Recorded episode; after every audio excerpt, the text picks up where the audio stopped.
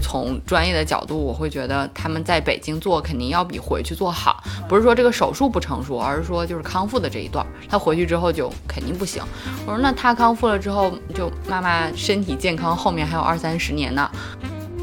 就是唯一的送了那么一次饭，还是就是晚上十点多钟在家里面卤肉。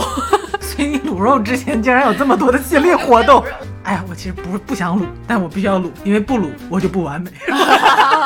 但我刚才听你说完，我觉得其实不是这样的，更多的是你在一个承诺和自我要求之间，和自己的自由之间做出选择。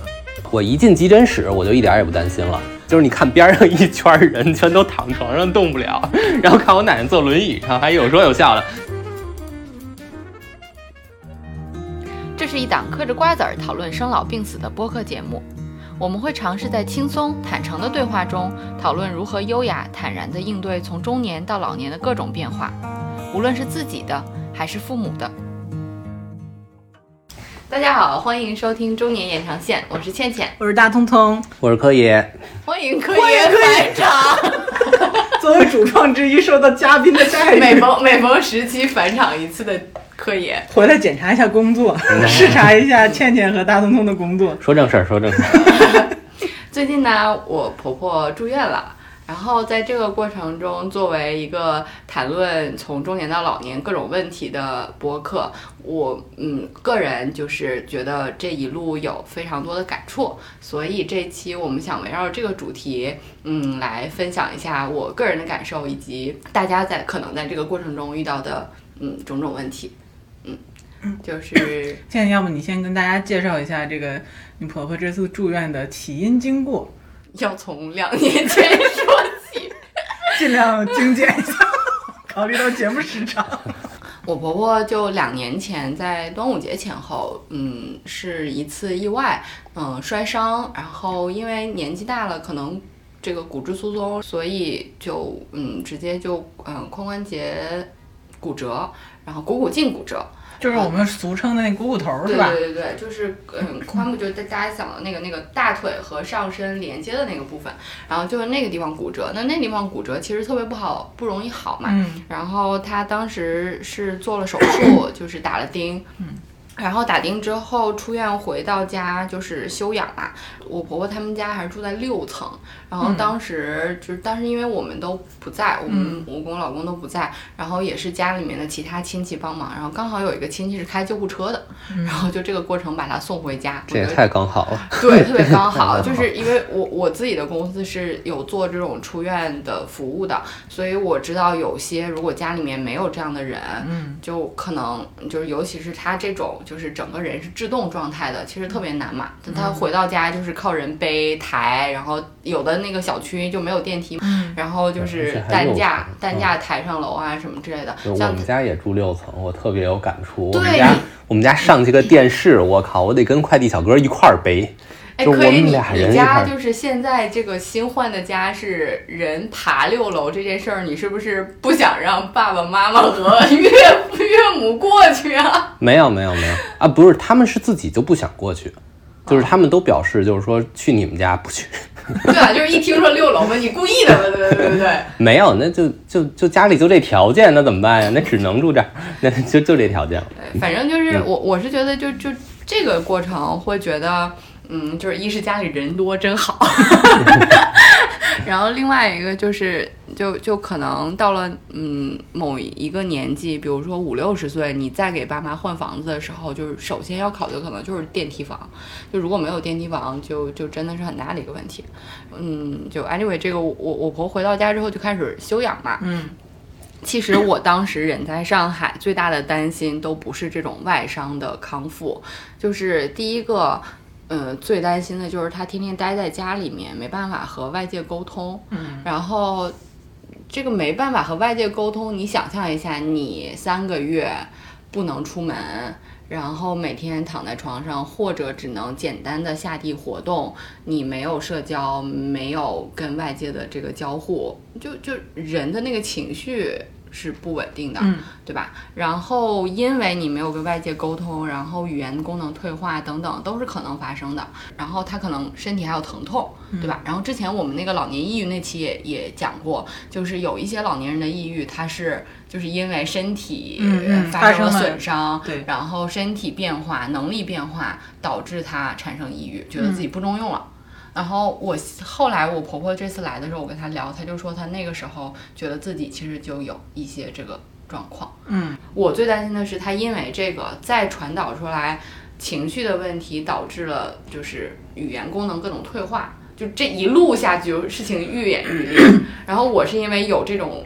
我觉得是有这个意识，会想到这一些，所以就时不时的就让我老公说，你一定要提醒妈妈，就是跟朋友多打电话聊天啊什么的。我妈妈跟我婆婆关关系也很好，然后我妈妈也会给我婆婆打电话，就他们两个会聊视频，然后就让我婆婆 可以有一些这种跟外界的交互，嗯，但。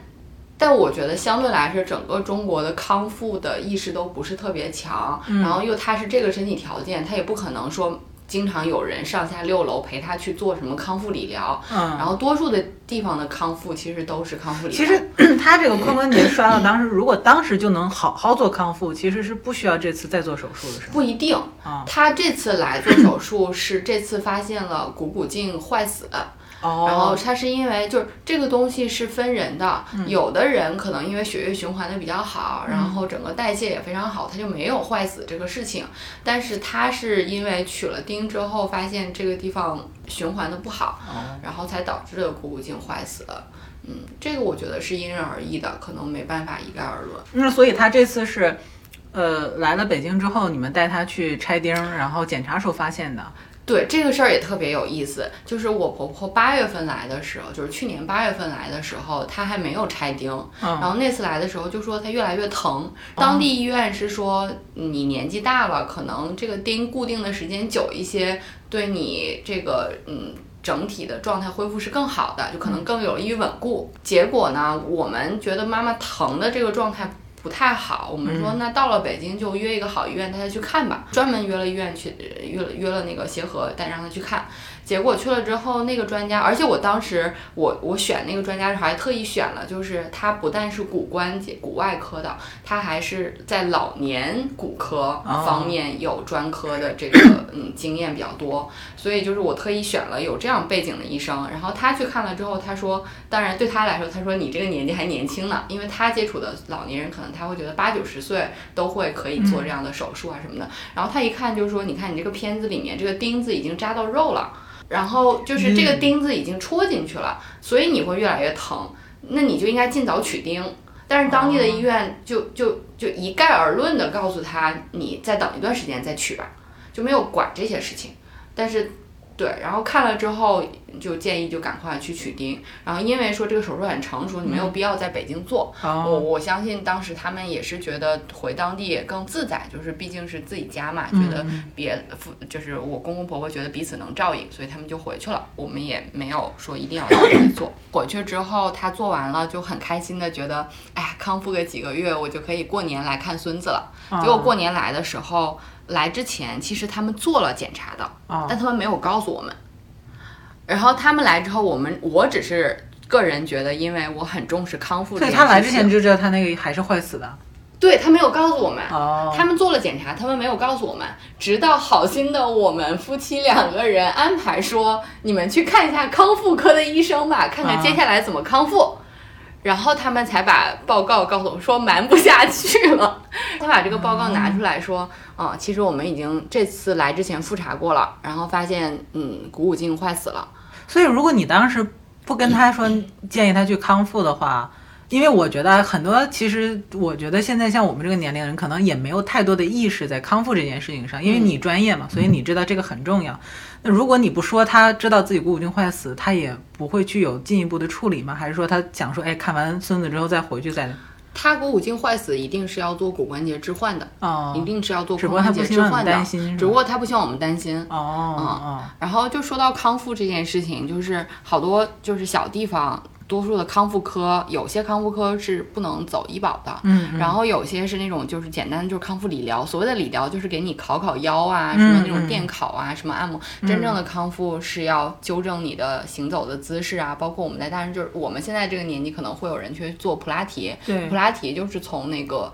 呃康复医疗发展来的，但是他在小城市就没有这个条件嘛。然后当时我们是想说，嗯，把他送去这种康复的专门的机构，然后就是找那种康复师去，就是私人的那种。就是小工作室啊什么的去做这种康复，然后国就北京可能最好的其实有就是比北京体育大学，然后它有一系列的给运动员做康复的嘛，然后所以也会有这种康复师专门自己开工作室。所以我们已经想说先去看一下医生，然后从老年这个专门的这个群体的角度先听一下医生的意见，然后再带他去这样的机构康复。结果没想到他根本做不了，就是因为是先要做置换嘛。嗯，然后我们整个这件事情发生的特别突然，就送他去医院检查这件事情，我们只是说先听听医生怎么说。结果医生说这一套下来，就是因为我当时选的是，就是我先查了，嗯，就是在康复科这个领域专科领域中国医院的排名，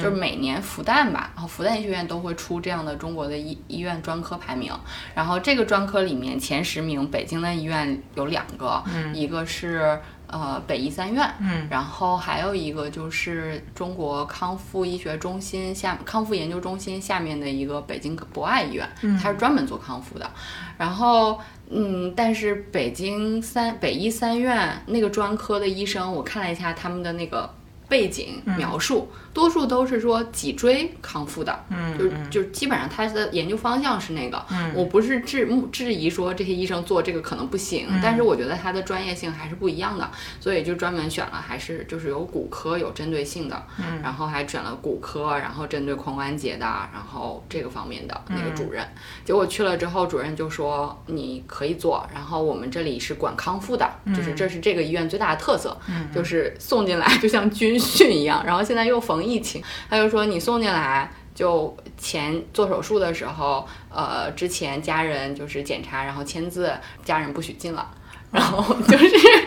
就关起来，然后他就做完手术，手术当天可能让你看一眼，然后做完手术他就开始在医院里面呃休养康复。然后前后大概三周左右，说出院的时候就可以自理了。啊，那还挺就听起来特别厉害。然后我们还到处查，说就是会不会有点夸张的成分？听来很像是就是急着让你入院。对，因为。这儿嘎一刀换了个关节，然后出来，然后还康完三周就结束了，搞定了。然后我自己其实我之前在工作里面是见到过，我们服务对象就是有康复式介入和没有康复式介入是不一样的。就有的人就是真的有康复，有就哪怕说就是有专科经验的护士去指导，就是他那个康复效率，就是他他有一个人是我记得当时那个人好像是换那个。哪个骨关节，它两两边两边是分别置换的，然后换了一边之后，就是这边就就没有做康复，然后就一年可能才走路还不是还很好，然后另外一个就是。有人做做康复的，然后他大概两三周就就可以行走了，所以他就意识到说这件事情有康复没有康复区别还挺大的。然后所以我就是听了那个医生说完之后，我们又去查，觉得哎好像是有道理的。然后我们就非常快的开始办异地医保，我就说反正就先办了呗，就是先把异地医保办了，这样的话他能报销哪些部分就先报了，不能报的我们就自费呗。嗯，结果。当天晚上还是第第二天早晨，那个医生就打电话说：“我下周要出差，你们做不做？你们要做，明天就来住院，周六就来住院。就我们周四去看医生，然后周五就问我们你们要不要住。然后我们说我们这手续还没办完呢，不过应该可以。然后说周六就就住，因为那个医生我们觉得就还是好的嘛。那想想说，好像也没有什么就是不去的理由。他说那就做吧。”然后我公婆，我觉得肯定还是有一些顾虑，说我在这儿做，对，嗯，可能还是要多多少少给我们添麻烦嘛。然后另外我们家还有小孩儿，然后我自己是觉得，哎，就是就说实话，我的第一反应还是觉得，哎，就是感觉又多出来一点事儿，嗯就是自己日常生活之外多出来一件事儿。但是我确实觉得他们在北京做肯定要比回去做好，嗯不是说这个手术不成熟，而是说就是康复的这一段儿，他哦回去之后就肯定不行。我说那他康复了之后，就妈妈身体健康，后面还有二三十年呢。那这样做完之后，他身体也好，心情也好，我觉得从这个角度，那就肯定要在北京做了。所以我们就就开始了一切的准备，然后就开始准备，就当天开始去采购什么住院要用的东西。其实也不太需要太多东西，嗯但我第一反应就是他可能卧卧床嘛，嗯嗯。然后卧床我就会觉得可能需要准备什么床垫呀，因为我自己刚生完孩子，就是你你卧床的时候不是会需要那种护理垫铺在那儿嘛，然后就是防止有湿啊，然后嗯弄脏啊什么的。啊然后那个垫子可以湿一些潮啊什么的，然后另外就是就是嗯，就还准备了那种女生穿的夜间裤。啊对，我是觉得你虽然说四个人配一个护工，护工是顾得上一些基本的需要的，嗯。但你终归是前面几天不能下床，嗯嗯。然后据说是第二天能下床，当时，哦。但是我也不知道嘛，对吧？而且他下床一定是需要人扶的，嗯嗯然后我自己穿那个，就是我在月经期穿那个，我就会觉得哎很舒服呀。然后我就跟妈妈说，我说你看这个你不要不好意思，我说这个就是我们就是夜间我也会穿，然后就不停的想要打消他这种顾虑，然后他还是会有些不好意思，我就会说就嗯我也不不不需要吧。然后 我相信很多人要是给就是老人准备这种。呃，成比较人纸尿私密裤的东西时候，啊对大家老人都会觉得不好意思，但我觉得就还是要，就是在这里倡导大家，就是应该只要自己不尴尬，尴尬的都是别人。没有，就就是就是就是这件事情是好的，而且对他来说是方便的。我觉得有很多可以让他们嗯消解这种。尴尬的方式吧，就比如说像我说，那你看宝宝也穿嘛，那我来例假也会穿嘛，这东西跟年纪和你的状态他是觉得这个东西他还用不上，还是说他觉得太私密了？有儿媳妇儿来跟我推荐，我不好意思。我不觉得他是儿媳妇不好意思，啊因为我觉得我们之间的关系就还挺直来直去的。我觉得就是一种惯性思维，就是我从没有用过，嗯，你突然给我，我不知道这个东西我为什么要用，其实就是一种就是一种思维惯性，就就就怎么说呢我我觉得他还是有一点尴尬。我觉得咱们这一代老了以后就不会有对于这样的产品就不会有这种思维惯性，因为你年轻的时候用过，对吧？哦就跟我媳妇儿似的，她在商场也买那个，对，对，就是就是但谁可以在这里跟我讨论这个，一点不会不好意思。对啊，对啊，但但我觉得就是，其实说句实话啊，嗯成人纸尿裤跟夜安裤它是两个东西。夜安裤说白了是女性月经期间它是吸那个血液的，嗯血的那个密度跟尿还不一样。你想象一下，那那主要就是填充量的区别嘛，材料是一材料样，和成分是一样的，就是填充量多一点儿是夜少一点儿。安裤还是买的是纸尿裤为什么你会买夜安裤？我会觉得它更容易接受，而且成人纸尿裤没有那么容易马上就在超市买到。啊，对对对它是属于一种它一种医疗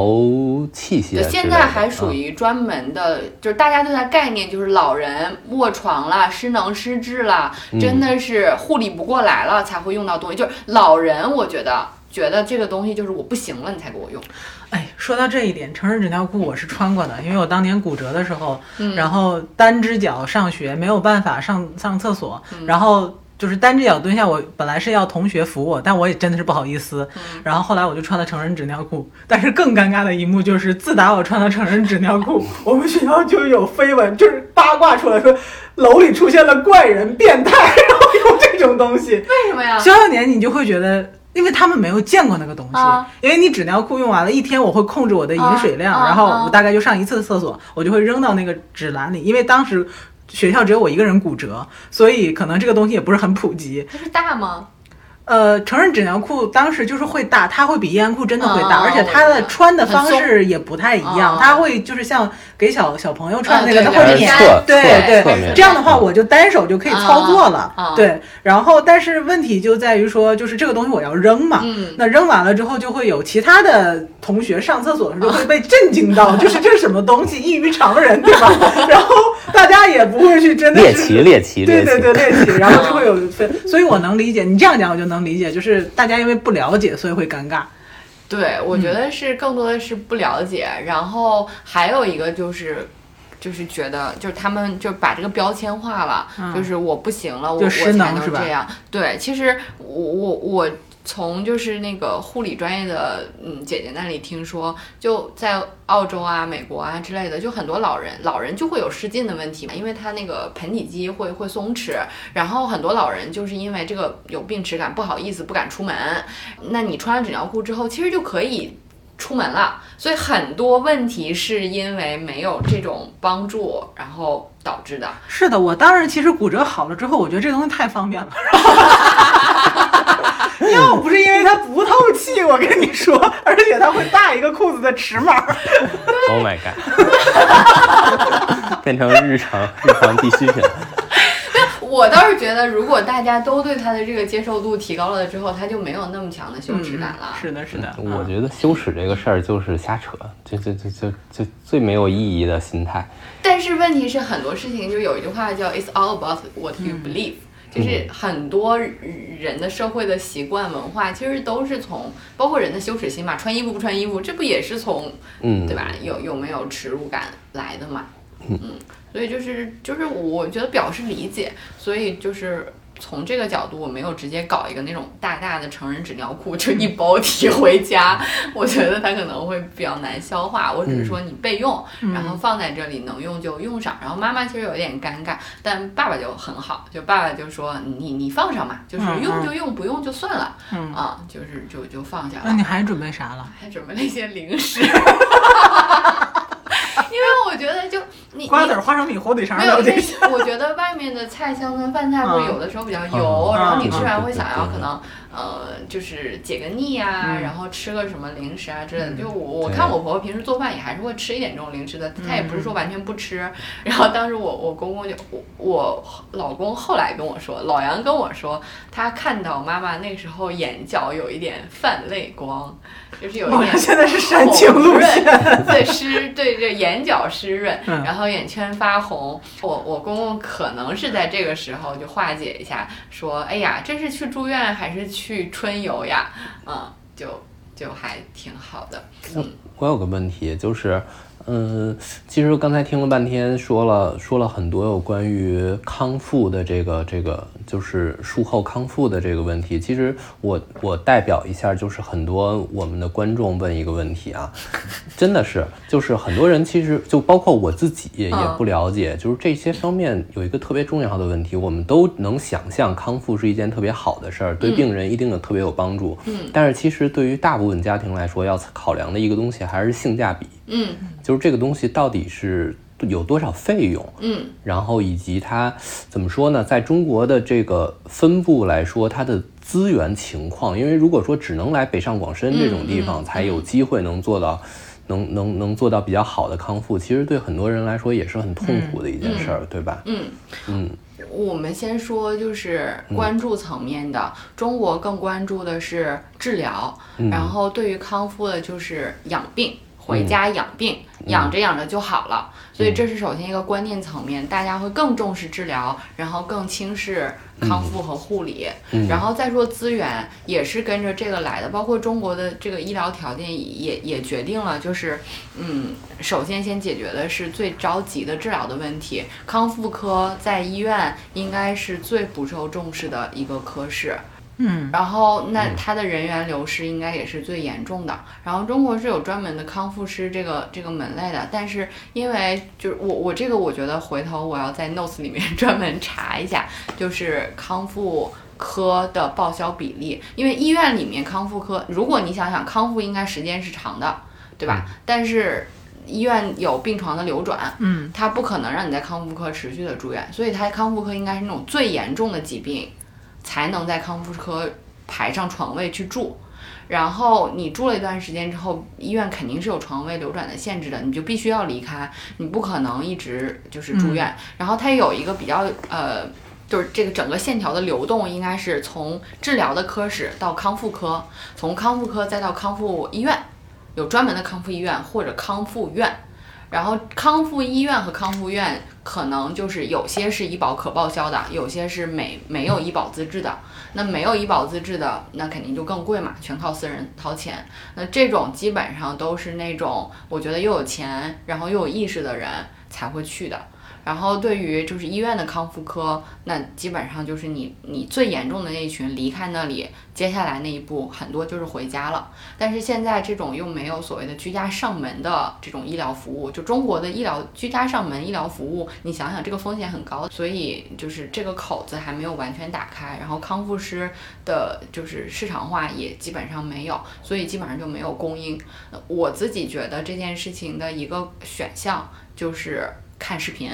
然后看书，因为自己当康复师。对我婆婆第一次出院回家的时候，因为我知道在当地，首先其实这件事儿还有一些不可操作性。你对于这种要去康复的人，他大概率是生活不能自理行动的，那他要去康复就需要一个人陪着他去那个康复的机构。如果他不是住在那里的话，像即使是那种日常的医保可报销的那种理疗，像我妈妈之前腰托，你要去理疗的地方。不也得是好了一些之后，然后你再去那个地方每天去烤一烤、烙一烙啊、揉一揉啊什么之类的嘛。然后，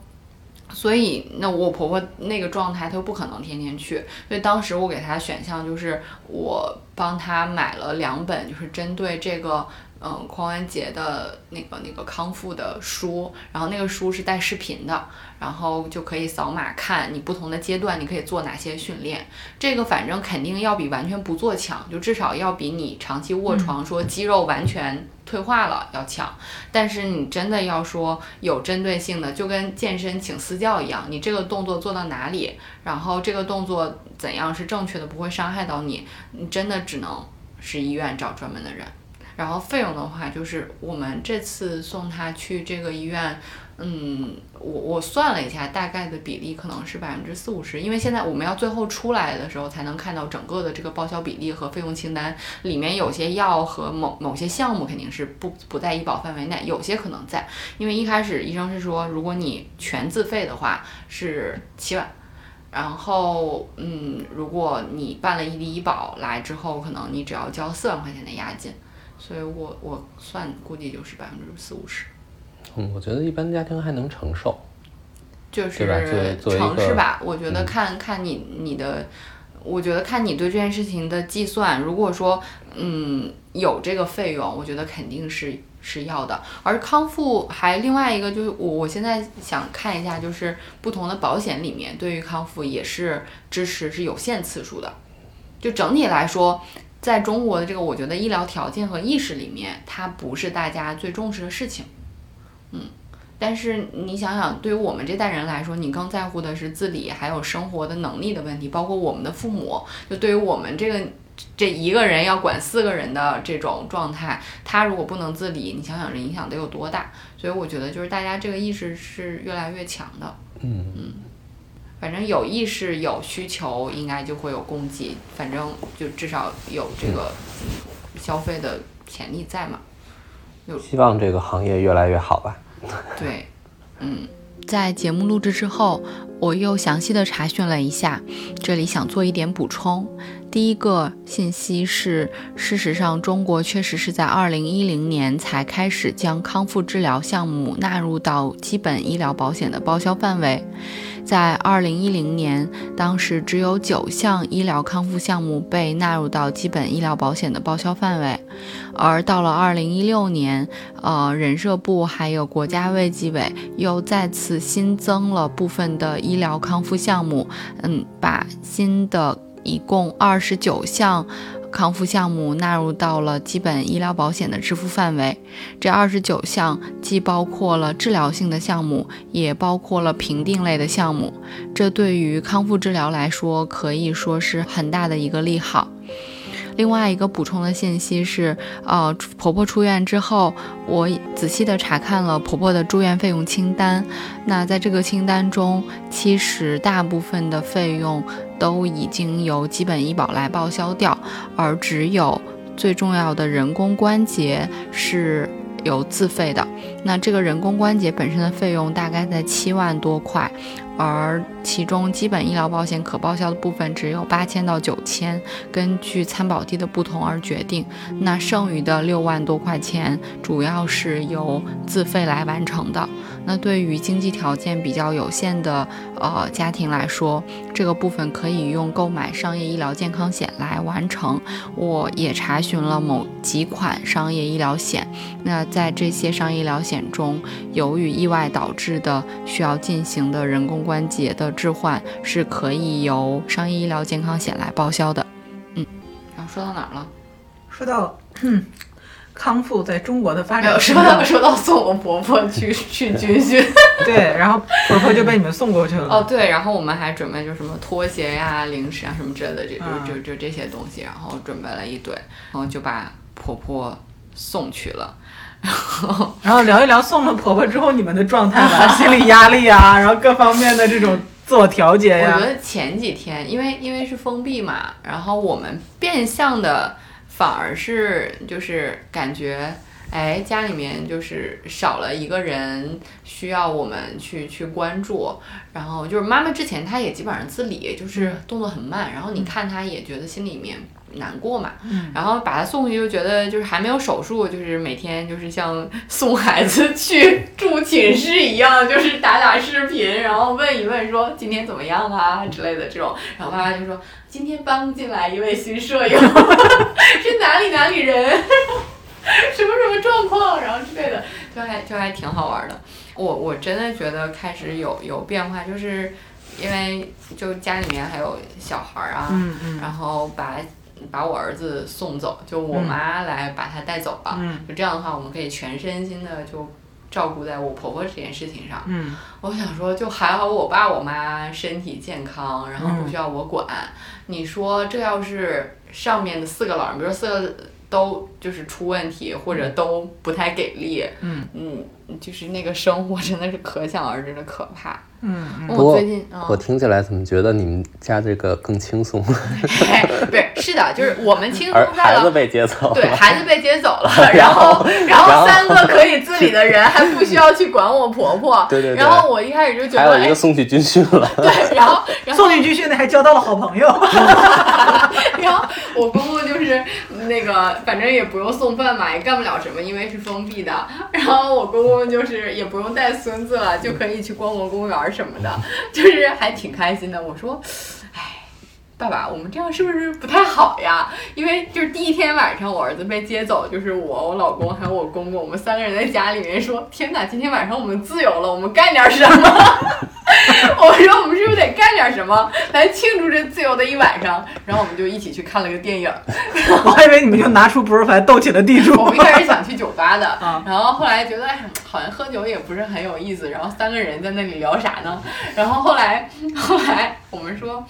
哎，我说我们这样子会不会让妈妈觉得有点难过？然后我公公说，不会的。他就希望我们的生活一切照旧，甚至过得更好。这样的话，他就不会觉得影响到了我们。这东西真是性格。就我、嗯我婆婆真的是特别怕给别人添麻烦，嗯，然后就是就不是那种强求关注，吧，？对但我觉得我们也不能太过分吧，就妈妈一个人在那里做完手术，在就和病病魔对抗，然后再和疼痛对抗，然后我们其他人就是健身的健身，遛弯儿的遛弯儿，逛博物馆的逛博物馆。其实我觉得这里提到一个很好的心态，反而就是我我觉得啊有一些家庭是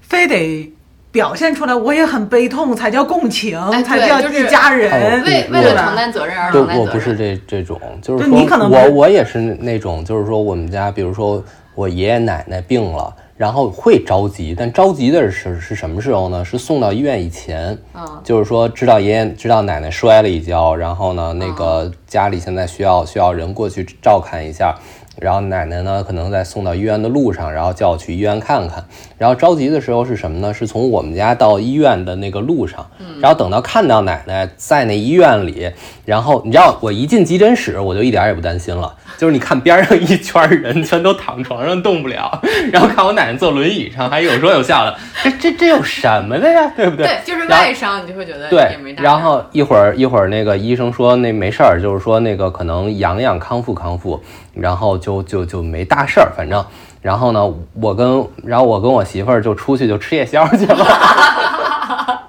我就我过过对过得可但嗨了。然后对，就说到嗯这个，就是我公公婆婆一开始说那个股骨镜坏死的时候瞒着我们，嗯然后我跟我老公我们俩就就关起门来，我们俩说这有啥好担心的呀？就是外伤嘛，就是嗯真的，这有什么？又不是说 cancer 对吧？就是那个 tumor，就是又不是肿瘤啊，什么乱七八糟之类这些东西，这这我们一点儿都不担心。然后或者是那种真的是抑郁啊，及就是他陷入了失能失智，就这些问题，我们都觉得根本这就不是事儿。嗯，对，所以我们一点儿都没觉得，唯一我觉得可能就是多一点麻烦嘛，就觉得哎呀，孩子需要安顿，然后然后家里面你的一件一件事情井井有条。我现在就是想说，如果不是疫情，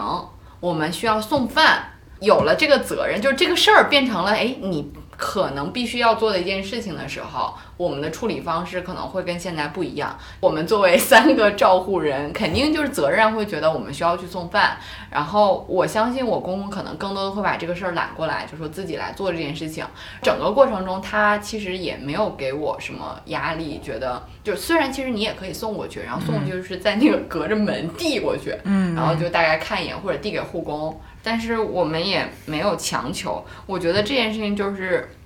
就是家里人之间。嗯，很好的一个共识。就在我婆婆刚摔的时候，我当时在上海，然后我老公先回去了，然后我老公就给我打电话说，嗯，你这个端午假期要不要回来一趟？嗯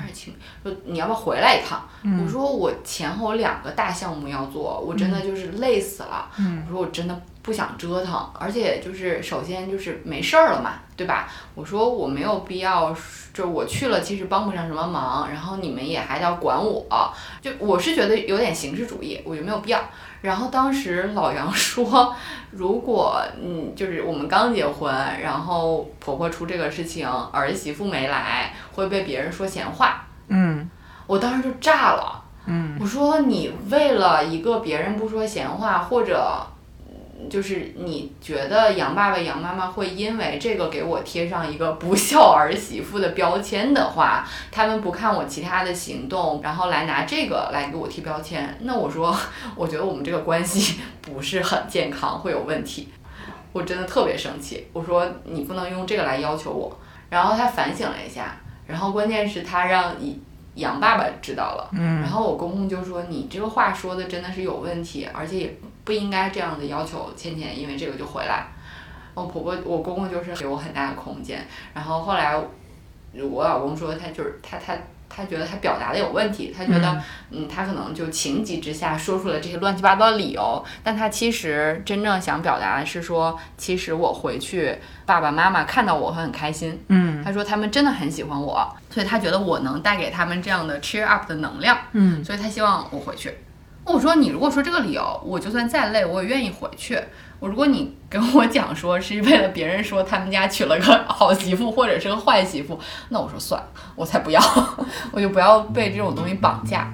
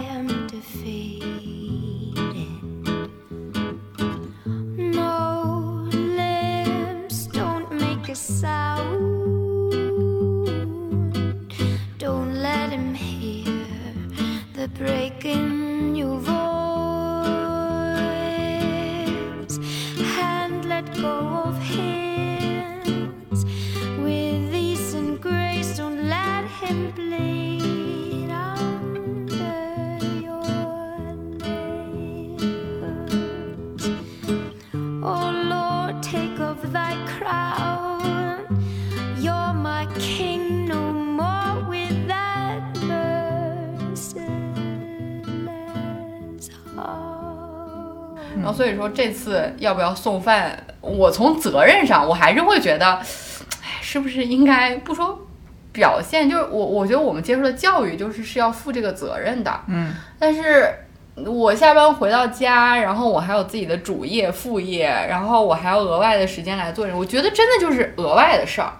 但是你想想，如果是自己的爹妈，你肯定是要做这个事儿的，即使你觉得是额外的，这就是生你养你的爹妈。那我嫁了这个老公，我当时是说要把你的爹妈当我自己的爹妈，那我有什么理由就是抱怨说我不做呢？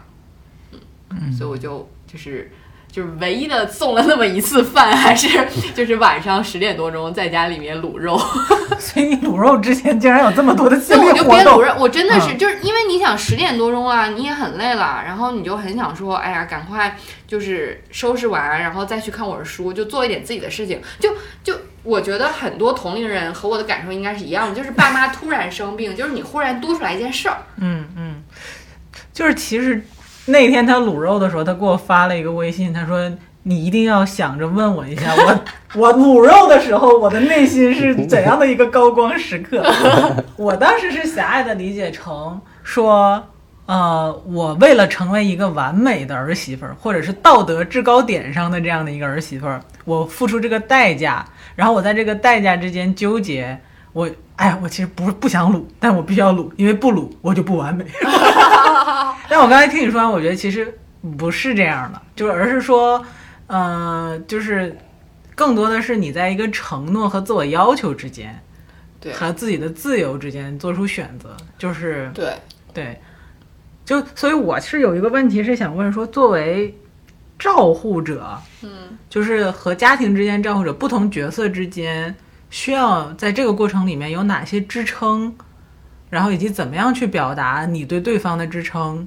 是好的，或者是说是是能有帮助的。比如你刚才提到一个，就是首先在一些似是而非、每个家庭都认为不太一样的事情上，大家要达成共识，而且可能就是要说出来。嗯。啊、我觉得很多家庭其实包括现在我们看到的，就我们父母那一代，嗯他们是几个姐妹，然后兄弟姐妹一起共同来分享这样的一个责任。嗯我觉得这就是跟我们家现在相当于三个人管一个嘛。对我觉得对于这种情景来说，最重要的就是。其他的就是各个照护人之间的责任要清楚，就是这件事情没什么，嗯，要逃避的，就就很现实，这就是一个工作，这就是在你们日常之多出来的一份工作。那这份工作如果是四个人一块儿做，大家就分担一下嘛。我的时富裕时间有两个小时，我的富裕时间有四个小时。然后假如说大家的富裕时间刚好能够把这件事儿做完，那就非常完美，对吧？但是如果说假如说像我们的朋友遇到的情况，就是她怀孕，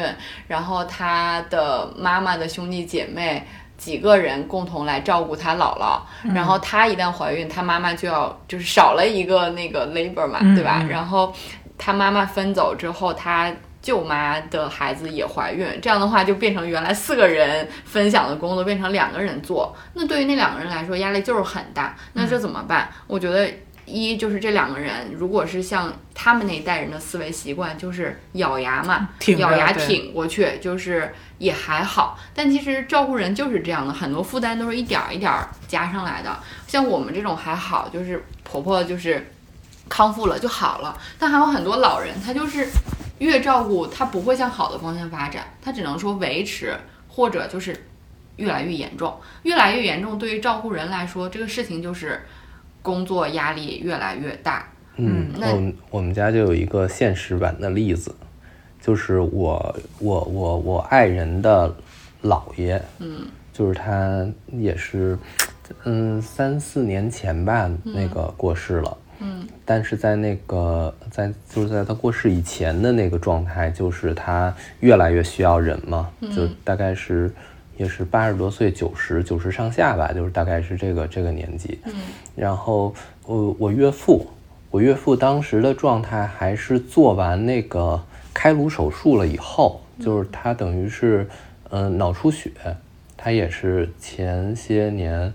呃，在我们上大一的时候，就是零零六零七零八那会儿，就做了一次脑出血的那个开颅手术。做完手术以后呢，也是有一定的那个术后影响，嗯，就是他表达的能力可能有一些退语化，言能力语言能力有一些退化，然后那个就是呃，可能对原来的一些生活知识那个记忆力有一些、有一些退化，然后但是日常生活还能自理，然后等于我岳父他去照顾这个老人，他们就是他那个那一针儿底下有几个孩子，有四个孩子，嗯，然后这四个孩子呢，嗯，也是有的人就是有有有自己家里照顾子女的负担，然后有的人呢，可能就是怎么说呢，他就是这种性格，他就不愿意去，对他他就有这种这种怎么说呢？你你你你感觉就是有一些不公平吧，在这个这个过程中。但是我岳父呢，就是那种那种特别淳朴的那种 朴素价值观，朴素的中国价值观，就是这个这个是这也是我爸，那我是我爸，我就必须得照顾，嗯，就是别管怎么着我都照顾。但是即使是在这种朴最朴素的中国传统价值观下，就是任劳任怨，不去跟那个兄弟姐妹去计较的这种价值观下，最后这个姥爷就是我就我媳妇儿她姥爷这个老人，嗯也是越照顾他的情绪就越不好。嗯，而且全都会对对对，就都发泄在这个照顾。人身上。对，然后就是我岳父跟他还发生过一些冲突，就是嗯他他会那那个那个姥爷会跟他嚷嚷，然后他呢也是特别生气，嗯然后就两个人还会发生一些一些冲突。就所以这种这种事情就没有两全其美的解决办法。就是如果说这个照护人不能卸下来这个负担，就是就是说想到这个东西可能是时候我也得退一退，我也得去和其他人去坐下来好好去聊一聊这个事情。如果他自己心里的这个负担不能卸下来，这最后一定会产生各种各样奇奇怪怪的问题。对，我觉得就是本能的，包括我们家也是，就是我我我小姨是家里面最小的，她就会觉得这件事情是我义不容辞的责任，我又年轻，然后我又没有自己的就所谓的孙子啊什么孙女要要带。责任就应该是照顾我姥姥，去替其他的这个她的哥哥姐姐们分担。但是对她来说，就是压力其实特别大，就她会睡不着觉，然后就神经衰弱，然后压力大到就是不停的拉肚子，其实这些都是身体反应，他他压力已经很大了。就当然每个人承受能力不一样，就所以我说就是对于照顾人来说，就首先如果是不同的照顾人共同分担，真的要坐下来心平气和的，大家有一说一有二说二的，先在自己的时间表内尽可能排出来我可以额外付出的这个时间，然后这样子大家来分配任务。那如果是同一个照顾，对于同一个照顾人来说，你当然还是要先梳理好我眼前，嗯，除了我必须要做的事情之外，我还可以给出些什么。那如果在此基础上不能满足，大家再来看哪些是我可以再挤一挤。比如说我自己的事情，比如说原来我一周去健身两次，然后我变成一次，然后这种不是很。影响就还是要留有自己的时间的这种情况下，然后比如说孙子原来是这个两边带，那是不是可以比如说呃这个这个另外一方的父母来来帮帮忙，然后让自己可以腾出来，然后另外其实就是就是知道自己的那个线在哪里面。假如说我的极限就是一周能给出来八个小时，那如果再增加了。这个老人的这个照顾的压力的时候，那真的就看看有哪些工作可以外包解决，还有哪些是可以降低自己的要求的，降低自己的标准的。比如说像像我们，我觉得啊如果说不是说医院封闭，嗯，管饭、做饭这件事儿，我觉得我以我工作的状态，我能接受的是，我周末可以额外两天送饭，周一到周五，如果我这段时间不忙，我会送一天，其他时间我一定是订外卖。但我肯定会去选说相对来说，比如说好一点的那种地方去订餐，我觉得这就是我能做的极限了。我也不会要求自己说啊，一个好的媳妇就应该一切都是从家里面做的。就不能相信一下医院的伙食吗？关键你也你做得过做得过人外卖吗？我也 做的还可以的，好吗？我做的还可以的，好吗？我这里其实有一个问题是，是不是有一些压力没有必要呢？绝对是。哎，但是有的时候100%万是我跟你说，这件事情对于有些人的呃父母或者是公公婆婆来说，不在于你做的好不好吃，而在于你做没做这件事儿，你的态度。像我觉得是很这幸运。件事情的最核心的问题，不就在于吃下去那一刹那吗不？是啊，可是可是就在于，当然对于大家来说，还有一个聪明的建议，你可以悄悄的自己买了外卖之后，就装作是自己做的，然后装起放来，一然后放一盒再送过去就可以了。新婚可能可以，时间长了谁不知道谁？那就老公一起帮忙呀，老公一起说说。那你就别买那么好吃的呗哎这是他做的对对对，这是他做。你别买那么好吃的呗加点别的料。呃，买了之后放三天吗？对，就就是最上次我看一什么，上次我跟同学一块儿琢磨着去哪儿吃饭，然后看一什么黑珍珠黑珍珠食谱，什么什么白水煮白菜，黑珍珠人家餐厅的白水都是各种汤调的，啊什么呀，就是白水煮白菜。你这回头那个师傅、那个大厨们要来给你理论一番了哎。因为我就就是觉得有各种变通的方法，但是就是有些人的公公婆婆可能不像我公公婆婆真的这么通情达理他会要求这件事情。那或者对于他暗戳戳的会因为你没送他生气。对的，他会的。你像我婆婆，虽然她没有要求，没有说，但她观念里面还是有很多这种观念的。所以我们送过去之后，婆婆会专门发微信说，我们这个整个屋子的舍友都吃到了你做的肉，然后大家都说好好吃，然后都夸你哦，对，还有一个社交压力的问题。对对对，真的，啊你看对，别人没错送了你没有送，你你怎么？其实我觉得主要的压力来自于社交压力。这很正常呀，对吧？你不能说你教育自己的孩子说你不要攀比，妈妈，你的女儿已经很辛苦了，这是我能给你提供最好的成长环境。对，就是就是大家都不容易，就是我觉得只能想各种办法去变通，然后这里面就是可能老公要帮忙，对不对？然后也呼吁在一个病逝的室友的亲属们互通有无，大家不要在频率上和别人差异太大。哎，就是反正就是这种中国家庭，它很多就是就是就是怎么说呢？大家综到一块儿说的就是这种话题。是对对，特别是比如说大家四个人 生病了，其实聊的就是你家闺女怎么样啊，你家儿子怎么样啊，哟，聊的是你儿媳妇儿，没看出来呢，不说以为你亲闺女呢。啊，对，就聊的就是这种话题，就就其实挺挺压力挺大的，对就是你设身关键是你想成你我们，你想想哎我们要是坐在哪儿跟人聊天不高兴了，我还可以走，你像他们这个还走不了，对啊我一天住在一个屋。对你听人说话生气了，你还特别不合群儿，你你还得接得下 接得下来话，天哪，还。住院社交压力好大呀是啊呼吁各位一定要身体健康。对，然后我我真的是这个过程就就想很多，我就觉得，哎，就是还好我爸我妈是身体健康的，然后还好就是孩子还小，嗯就你想想孩子要大一点儿，他那个就是他就可以做饭了。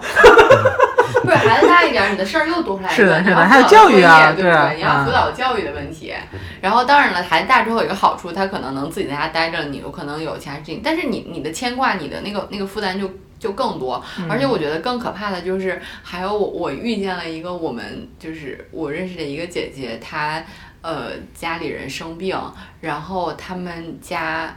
只有这一个老人，然后他自己年纪也不小，然后他就就是工作，还看孩子，然后还要陪那个妈妈去那个住院啊什么之类的这种事情，你就想想，这这怎么怎么办呀？就很可怕。嗯，就是人到中年的压力就是这样吧，上有老下有小，就是对，然后像我跟我老公，我们都是就是工作时间相对来说有一些弹性。弹性的，嗯然后就我还可以安排说，我今天比如说 home office 的时候，我可以晚上加班，然后白天这个时间我就可以做这件事情。那很多人应该都不可以，然后很多人就是就是要辞职或者是请很多时间的假，然后嗯去、去做家人的这种。帮助啊，陪伴呀，嗯，当然有些是可以请护工，但是你终归还是会有一些不放心或者操心，所以一个前提就是要存好钱。嗯这就很无奈，就是这个这个东西它，它它它必然对于大家来说，它就不是一个能有均衡钱得了的事存钱，就。现在很多年轻人不存钱嘛。然后如果不存钱的话，我建议就是去买一个什么养老保险，就商业的养老保险，或者商业的那种疾病险，就是一旦生病了，比如说你住院之后会按就一次性给付的那种有一次，性给付的那种是重疾，然后就按次给付的，就是按你医院那个支出给付的是那种健康险，就是就是你实报实销的，支出啥报啥嗯嗯嗯。还有一种是给护理费用的，护理津贴的，就是因为你呃生病了，然后导致的误工。然后会给你一些补贴，就是大家买保险的时候可以看那个条款，它是按天补贴的。你补贴三百是三百嘛，一天请护工，假如说是五百块钱，补贴三百或者补贴一百，你的护工也百分之三十的钱帮你分出去了呀，对吧？就总比一分没有强啊。所以就是有一些金融手段强制大家去存款、这储蓄的，我觉得是应该要做的事情。就就就不然真的就忽然生病了，你要钱没钱，要人力没人力，要辞职自由没有辞职自由，就真的很现实的很可怕。嗯而且你想象一下，最可怕的就是人到四十岁的时候，对，就就是其实有的时候想想，就是这种这种可怕的情况，不知道多少人已经遇到过了。其实这个东西是是最可怕的，对啊，就是就是你不知道这这周围的人有多少人其实已经已经遇到过这种情况。嗯，所以大家一定要认真收听我们的节目，然后对对所有的事情提前预见。嗯，这个结论让我猝不及防。就现在我们是住院嘛，嗯等到他出院的时候，因为现在虽然医生跟我们说他出院，比如说两周之后是完全自理的，嗯，但是他完全自理也不可能说就当一个正常完整的家庭劳力来分担家庭责任，比如说他是。可以做饭，还是说他自己可以管自己啊，什么之类的？嗯我觉得肯定不行，对吧？嗯那那如果是这种状态下，我对他的照顾需要做到什么程度？嗯还有，我其实又设想了一下，假如说我婆婆就是再严重一点，真的是卧床，嗯那她的这些身体界限，嗯嗯，我到底能，她能接受到什么程度，我能接受到程度？对，就是现在大家就是就是。就是智力上和年纪上都还没有打破到这种迫不得已的阶段，我相信她一定有很多尴尬之处，我也有很多尴尬之处。你知道我之前听说过，就别人说，哎呀，谁家媳妇，就是当然是那种年纪很大了，可能嗯就是老人已经八九十岁的那种，说，哎呀，这个媳妇特别好。然后什么就在这个公婆床前侍奉，然后任劳任怨，什么呃端水端尿，然后就是之类的这些，就就你逃避不掉这些尴尬的话题的。那你说，你就想说婆婆还好，那公公呢？就是这些性别上怎么办呢？如果你真的没有钱请护工，当然最好的是你有钱，然后大家都保留彼此的体面。我相信对于老人来说，他们也更愿意这样，对吧？大家有彼此的体面在。但是你如果真的到了那个时候没有，那怎么办？嗯，怎么办呢？这个身体界限就是就就大家只能消化这个身体界就限。就是没有办法的话，就只能对，有一些是可以借助一些辅具，比如说你把床换成那种就是护理床，嗯然后床下面是有那个就是就是是可以替换的，就是把那个东西抽走，嗯然后那个板抽走，它那就有个洞，然后那个洞露出来之后，底下你把那种就是什么接尿的尿壶，嗯然后或者是什么便于放在下面，嗯然后它就可以自理了，就是你你你就基本上大家是体面的，就干净的，嗯嗯。但是你如果就是不知道有这些的话，就场面会很尴尬。所以就觉得，哎，父母健康和自己的健康都很重要。就是，就最好的就是不要走到那一天，走到那一天至少先有钱。如果没有钱的话，就是不要生病，生病真的很可怕。那就会恐慌嘛，就看到长辈，你会有这种恐慌是吧？也不算对恐慌，就是会恐慌，我就会提前预见一下，就是、嗯就是到那个时刻会会怎样，然后我就会更希望说，就会觉得，嗯，还是专业的事情交给专业的人做。嗯然后最理想的就是，因为我我目前看到的国家的长护险应该是会在过两年就会立法，嗯但立法肯定不是全民，像现在这种说国家负担百分之九十、百分之八十，然后个人付百分之十五、二十，肯定比例比这个低，因为全国的医保不可能有这么多钱。嗯然后就是年轻的时候强制你在医保里面多缴一些钱，嗯然后到年纪大的时候有这种专业的照护服务机构去帮你服务。那对于差一点的条件的时候，就是可能百分之三十、百分之三十，就是国家百分之三十，个人百分之三十，然后还有商业保险百分之三十，这个也也也可以啦。嗯对吧？就是少得分担掉一部分，然后至少有专业的机构。如果国家能够给你提供的卧床老人是一个月，呃，不是一周，每天一次，一次一个小时，然后你自己觉得不够，你就再花钱再多请。但是至少这一个小时，老人的洗澡、清洁这些是有人帮你做的嘛？嗯就是就这个部分，觉得随着就是这个服务的发展，可能是可预见的这个我们只能是记，就是就是就是希望，希望是这样，对，希望到时候能发展成这样，这个人人力资源也是够的，然后那个这个这个这个怎么说呢？护理服务的质量也是可以的，然后这些方面的这东西都能提供的很很很到位，只能是希望。但是我觉得就是说，刚才你说那个那个辅具的那个问题，就是上次我奶奶不是也病了吗？就是我奶奶不是摔了一下，然后就就等于腿也是是不太好使嘛。然后我就看了一眼你跟我说的那些护理床，嗯，其实我觉得我我看完了以后，我真的有一直观感受，嗯就是什么丑啊？啊不是不是丑，不是丑，不是丑，因为因为在你跟我推荐那几个几个几个东西，就是几个品牌以前，嗯我我我看过其他品牌的那个，就是就是我们常说国产的那些、那些护理床，就是反正你一看过去就觉得这个东西。嗯，晃了晃荡的，然后结构也不稳固，然后感觉就是一行军床改的，我靠，那东西也不敢用。对，真的就是那种感觉。然后那多少钱？我也我也忘了，我现在记不住那个大概多少钱，反正千千元上下吧，就是几、啊，千元上下几几几千吧，哦，好吧，千元上下吧，就反正不上万，嗯，哦。不不到五位数，四位数吧。嗯。但是后来看你你你推荐那些那个，就是我记得是个日本品牌的吧，一个一个一个护理床，就是确实你能感觉得到，就是如果有这个东西，就是你你就是从照护人的那个直观感受啊，就是说你觉得照顾这么一个人不会变成一件太痛苦的事儿。对至少它不会变成一件太痛苦的事儿，所以我就想说一什么呢？就是有的时候这个这个这个硬件条件的改善真的是很有必要的，它不是整个产业的问题，就这个产业和意识，好多人不知道有这个不不不。信息的问题，你根本就搜不着那个产品，你明白吗？嗯，你你全网搜没有，我靠！你还他那个什么玩意儿破玩意儿，还得是去厂家订货，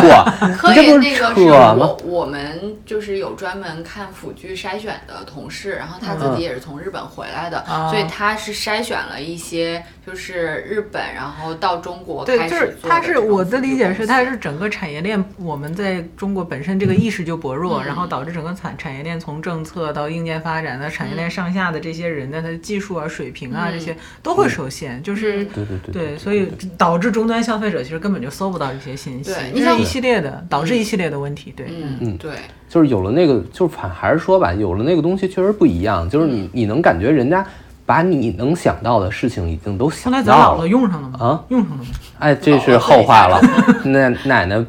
打死也不要。对，我觉得这还有一个点，就是他不要，他会觉得我不行了吧？你是觉得我不是行，对，一方面是他觉得你我不行了，另一方面一方面老人还有一个花钱的问题，他不愿意在自己身上花钱，他就是那你就买回家了，告诉他退货，退不了。啊，都买对于我来说也有特别大的问题，它订货好几个月的订货周期，哦，哦，也是当时阻碍了。哎，我跟你说的那个也要订货吗？要订货，这么夸张啊？对，没有现货，嗯，没有，就坑的。对，就就就是怎么说呢就？整体我觉得还是购买力不足。你说这些东西要是说大家都都买，它供不应求，它肯定备很多呀，对不对？嗯，就是说它销路也闭塞，然后呢，你你需要的人的信息也闭塞。其实这个整个行业还是缺很多的这个沟通的渠道的。而且我觉得这东西还有一个就是生理床看着真的特别好。它的功能性很好，但嗯是说句实话，我觉得它从美观度来说，它没有经过工业设计的。我记得，OK 啊我记得它那个有，我记得它那有，就是说它有几款，就是看起来就像家里的床一样。知足啊，知足。不 不是这件事情涉及到大家的接受度。嗯如果说我认为它就是一个既有审美又有功能的床，你想，如果我把它的宣传这东西跟产品宣传有关系，如果你把它当做一个说有功能性，针对某某某些人，那。谁会买呢？我不到生命，我不到需要，我就不会买。但是如果你跟他说，哎，这个床我跟你说呀，常年买了备着 不是，我我跟你说，就就对于我来说，假如说我听说这个床可以，比如说它可以抬起来，嗯然后为你后背直接提供支撑，你起床的时候就是这样起来，或者你想看书的时候，你就可以把什么什么掀起来，然后拽起来，你就发现有很多功能。你觉得，哎，我可以买一个放在家里面，就是我正常就要用这样的床啊。但是你你像我爸我妈现在在家里面晚上看书的时候，他就后面放一堆垫子，然后垫垫垫垫垫。那你说像那个那个护理床，对它就是刚好调成贴合你后背的那个高度，然后就滋，然后你一摇，它就就是倾斜成一定的斜角，然后腿也可以，就是还可以让你腿就是这样子待着，就很舒服的，真的。就是其实现在有的那个产品已经考虑到这问题了。现在不是有那种电动的那种那种床架吗？嗯其实就跟那个护理床那个，其实那个东西是后来几年我看见的，就是其实结构是差不太多的。嗯如果那护理床更多的考虑了它，呃，比如说那个那个排便的问题啊，然后像对这个刚你说的那个清洗的问题啊，就是说还有翻身的问题，老人怎么翻身？嗯，这这这一系列的问题，就是说他把你考虑成一个静态的东西，你知道吗？嗯你能在那床上各种各种把你颠颠过来倒过去的，你想象一下，它这个的应用场景是五六十岁的人去照顾七八十岁的人，而且你想，你照顾小孩儿的时候，小孩儿那么轻巧，嗯。那老人或者成年人他的那个那个体体重嗯。然后包括你很多人六七十岁的人，现在很常见的那种老老招呼，就最近就是人物嗯。什么有很多这种访谈嘛，就是卸不下的责任。嗯，你你你觉得自己是这是自己的爹妈，如果我不照顾怎么办呢？然后就就就就继续承受下去。那很多人可能还要把老人接过来和自己一起一起住，然后二十四小时的监护，相当于，然后在自己的空间里面，然后可能甚至有一些老人可能年纪轻一点得病，然后自己的子女可能还二十多岁，刚刚成年，可能也还住在家里面，或者就就是你想三代住在一起，然后还有一代是这样的一个状况，就很难。就肯定不会有一个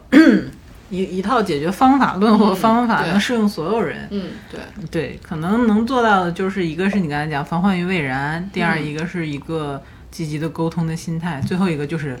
勇敢面对生活的勇气，也就是对，如果我们的节目能给一些听众带来一丝丝的信息输入，我觉得已经很好了和了。慰藉，对对对，You are not alone，是的是的是的的对，然后还有其他的家人和照顾人专业坚强如倩倩，不也在十点钟熬肉的时候，一丝丝的内心泛起波澜？我真的觉得我婆婆是来考验我的，就是我自己。爸妈真的身体还可以，然后我我我没有机会实践，然后和真的体会感受这些，然后我婆婆就给了我这样一个，哎，不太严重，但是我可以就是自行体会整个这个过程，我觉得嗯，谢谢婆婆。祝婆婆早日康复呢？我婆婆那天我们去看她的时候，她说她不吃止痛片，啊，就不？让打止止痛泵，就是前两天她还让打，因为他是觉得不够坚因强因？为因为前两天他打是他觉得，呃，打完之后影响他食欲，然后哦后面他就觉得也可以不打，然后他就是在这个咬牙坚持和这个食欲之间，但是食欲是为了，因为你有食欲吃了之后，你会康复的觉得更有力气，状态会更好嘛，所以他在止痛片和食欲之间选择了食欲。这件啊事儿我就特别不理解，就是我前段时间感冒了，是发生在我自己身上的事情，然后我我我就就是就是我不吃那个那个，嗯，我当时吃什么布洛芬，对，啊那个那个康泰克，啊，吃那个玩意儿，就是吃了一个星期，后来医生不让我吃了。那容易上瘾，靠，那个人嗑药嗑的不就是那个止痛片？那呃怎么说呢？他吃完以后确实不疼了呀，就是你就你就变成正你就变成正常人了。你不吃的话，你头疼的要死，你什么都干不了。啊，其实你婆婆是一个生存欲望很强的人，我觉得人对食物的这个坚持，其实是对生存的坚持。对我就是意识很薄弱，我小时候生病的时候就是扁桃体发炎，然后我爸给我煮面条，我不吃，我爸就训我，他说。不要因为你嗓子疼你就说你吃不下去，你吃不下去病怎么好？你就是个战士，你要对是战斗。我心想说你给我换成肯德基我不就吃了吗？啊，对，这也是我爸检验我是不是真病的方法，就是他会问我麦当劳吃不吃。所以反向验证了医院的伙食可以的，普萝卜是爱吃的。哎呀，哎，所以我说了这么多，你们都有什么感想呢？作为两个尚未经历这一切的人，反正我的感想就是，就是康复还是很重要的，但是这个感想同时也带来了一系列的问题，就是仍然不知道这个康复应该是选择怎么样去去去有针对性的选择，以及不知道在因为因为这些事情吧，你听人说是一种，但是自己干的话又是另外一种情况。就最终你自己去找这种康复机构啊，去去找这种带有康复性的医院啊，还会遇到很多问题。比如说我现在就能想到的，呃，床位不够你怎么办？嗯，对，医疗医疗医疗条件没有那么多，它不能提供给每个人都有床位，它肯定会评估病患的需求严重，就是严重程度啊，你是不是真的需要啊？但是对于个体来说，你每个人都觉得自己是那个最需要的，对吧？你你还会遇到一系列的种种种种的问题，嗯，就是你退而求其次的办法是什么呢？这个办法你到底要付出多大的负担呢？这些负担你能不能负担得起？托尼就是在线呀，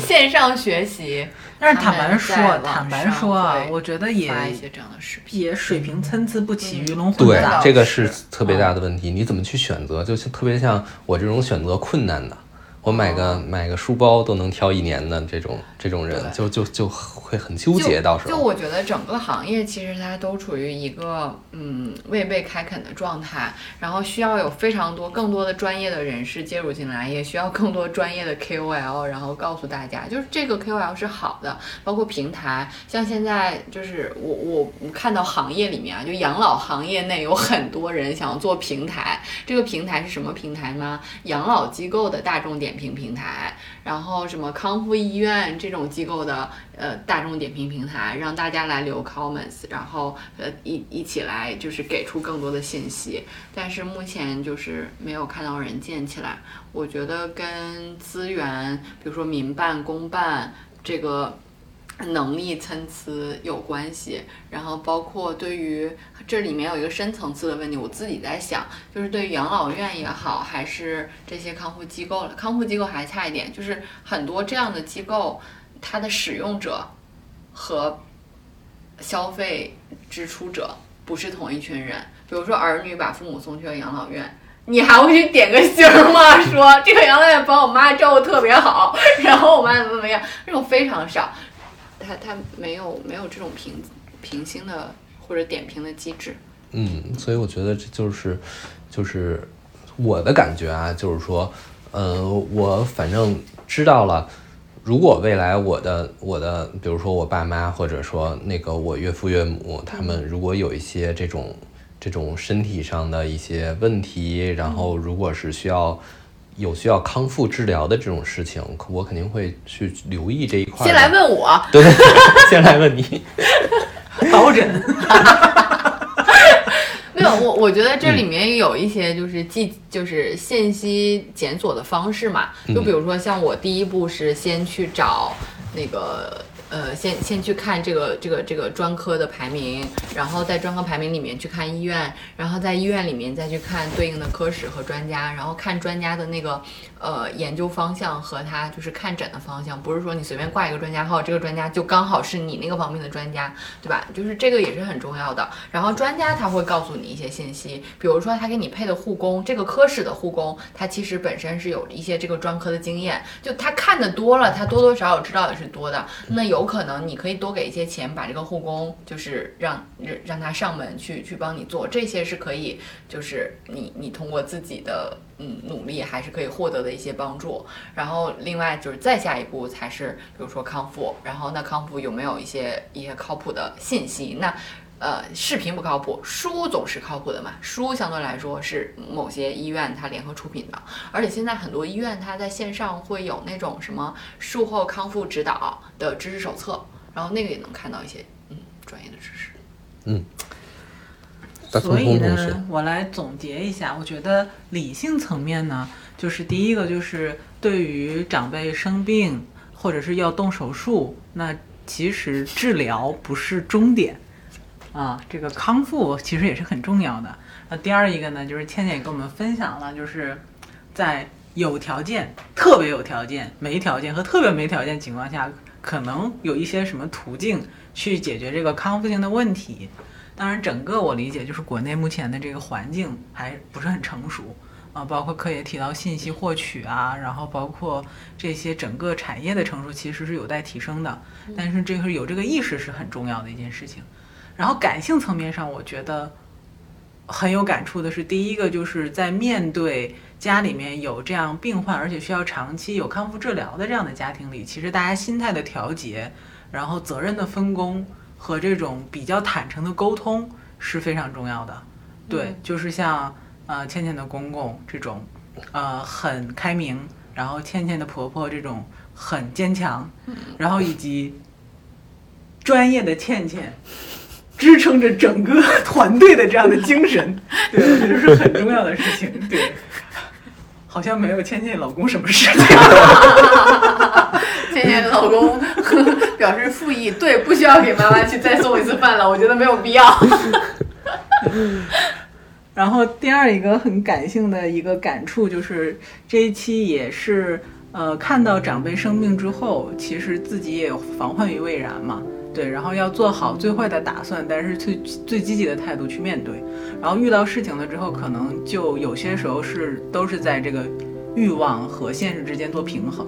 对，然后只能是这样，就是坚强的去过这个生活。就像柯爷说的，其实我们三个人的生活经验折射出来，这个社会上有多少人可能经历着更痛苦或者是更不好的情景，但大家还都是坚强。走下去，对，所以也希望大家能够，如果说有类似的情况发生，这个节目也能帮到你有一些缓解啊，或者是疗愈啊，对，嗯。然后如果有比如说相关的问题，也可以发信跟我们探讨。对，可以留言呀，然后我们可以在留言区回复大家。然后，嗯，导诊倩倩会帮你。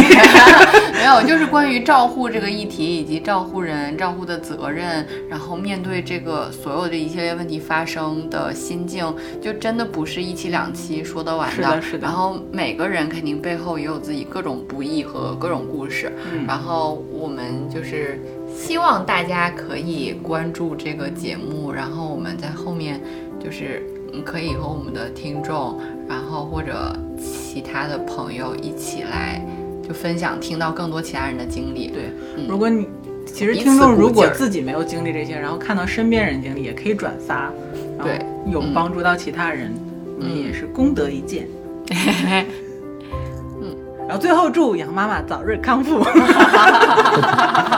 早日和杨爸爸一起去逛公园儿。杨妈妈你要加油啊，不然撵不上杨爸爸。不是三周以后就可以了吗？不是三周以后他只是自理。嗯，我们就说可以了。嗯，好，